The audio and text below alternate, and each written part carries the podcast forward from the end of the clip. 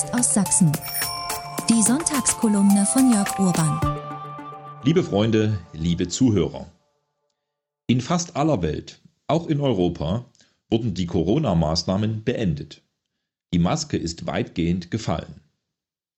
Kein Querdenker-Blogger, sondern der staatlich autorisierte Chef-Virologe Christian Drosten höchstpersönlich ließ uns wissen, dass nach seiner Einschätzung die Pandemie vorbei sei. Davon völlig unbeeindruckt fährt Gesundheitsminister Karl Lauterbach noch immer auf der Suche nach der absoluten Killer-Variante weiter als Geisterfahrer auf der Corona-Autobahn. Andernorts haben die Politiker, die für die gesellschaftlich und wirtschaftlich verheerenden und größtenteils nutzlosen Maßnahmen verantwortlich waren, sich ihre Persilscheine bereits selbst ausgestellt. Allen voran Sachsens Ministerpräsident Kretschmer, der sich herabließ, sehr, sehr viele Ungerechtigkeiten zuzugeben. Und auch der damalige Wir werden einander viel verzeihen müssen Gesundheitsminister Spahn.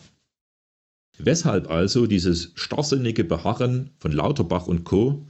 auf Maßnahmen, deren Grundlage längst entfallen ist? Ist es die Angst vor Autoritäts-, Macht- und Gesichtsverlust? Oder gibt es noch andere, handfestere, wirtschaftliche Gründe? Eine diesbezügliche Frage, genauer gesagt eine parlamentarische Anfrage, an die Bundesregierung hatte auch der AfD-Bundestagsabgeordnete Thomas Seitz.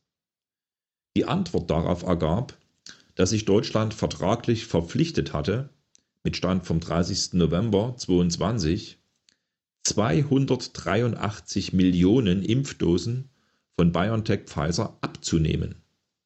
Darüber hinaus besteht eine weitere Abnahmeverpflichtung für 92,4 Millionen Impfdosen. Über den Preis hüllt sich die Bundesregierung in Schweigen. Dieser dürfe nicht öffentlich genannt werden. Unter Beachtung der bisher verabreichten Impfdosen aller Produzenten hat Deutschland also immer noch 246 Millionen Impfdosen übrig. Um diese aufzubrauchen, müsste jeder Einwohner Deutschlands noch dreimal an die Nadel. Beim heutigen Erkenntnisstand über die fehlende Wirksamkeit und die verschwiegenen Nebenwirkungen des Medikaments dürfte dies nicht zu schaffen sein, denn aktuell werden täglich nur noch 7000 Impfungen nachgefragt. Auch andere europäische Länder klagen über die Impfstoffflut. Die hohen Kosten dringen mehr und mehr an die Öffentlichkeit und führen zum Unmut der Bürger und Steuerzahler. Man fordert, die Lieferverträge zu ändern oder zu stornieren. Der Weg dazu führt nach Brüssel, die Bestellungen für sagenhafte 4,5 Milliarden Impfdosen für 450 Millionen Einwohner gingen nämlich von der EU-Kommission aus. Deren Handeln in dieser Angelegenheit ist undurchsichtig. Das gilt ganz besonders für die EU-Präsidentin Ursula von der Leyen. So ging dem Vertragsabschluss für eine Bestellung von 1,8 Milliarden Dosen zum Preis von 35 Milliarden Euro eine Vielzahl privater SMS-Nachrichten zwischen Pfizer-Chef Albert Bourla und eben Frau von der Leyen voraus. Über den Inhalt dieser Nachrichten hüllt sie sich jedoch in Schweigen. Von ihrem Handy hat von der Leyen die Nachrichten gelöscht. Wenn selektiver Gedächtnisverlust zu einem Markenzeichen von Olaf Scholz wurde, so ist die Löschsucht von Handydaten das Markenzeichen von Ursula von der Leyen. Jener Politikerin also, über die T-Online 2020 titelte, ein Jahr EU-Kommissionschefin, die Wiederholungstäterin. Damals die Berateraffäre nebst gelöschter Handydaten aus ihrer Zeit als Verteidigungsministerin war noch in aller Munde engagierte Frau von der Leyen den weltweit größten Finanzinvestor BlackRock als Berater für die EU-Kommission. Jener Politikerin also, über die SPD-Abgeordnete 2019 ein Papier unter dem Titel warum Ursula von der Leyen eine unzulängliche Kandidatin ist, veröffentlichten. Dieses Papier war gefüllt mit Anschuldigungen von Plagiat über Affären bis hin zu Skandalen. Peinlich war es daher zu erleben, wie Ursula von der Leyen, eine enge Vertraute Angela Merkels, ohne Wahl an den damals zur Wahl stehenden Spitzenkandidaten Timmermans und Weber vorbei ins Amt des EU-Kommissionspräsidenten gehievt wurde. Aber zurück zur Gegenwart. Bereits am 16. Februar 2022 forderte eine Gruppe Europaabgeordneter wegen von der Leyens Weigerung, die Inhalte ihres SMS-Verkehrs mit Pfizer-Chef Burla zu veröffentlichen, ihren sofortigen Rücktritt. Mittlerweile ermittelt auch die Europäische Staatsanwaltschaft wegen der Impfstoffbeschaffung, in der so mancher Betrachter eine Lizenz zum Gelddrucken für einzelne Pharmakonzerne sieht, auf Kosten der Steuerzahler. Der Ermittlungsfall Pfizer von der Leyen ist aber nur die Spitze des Eisberges.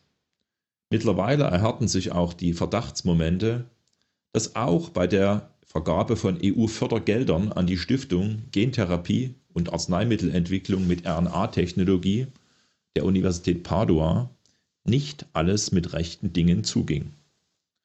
Aufsichtsrat dieser Stiftung ist zufällig Heiko von der Leyen, der Ehemann der Kommissionspräsidentin. Zudem wird der Brüsseler Selbstbedienungsmorast derzeit vom Korruptionsskandal um die stellvertretende Parlamentspräsidentin erschüttert.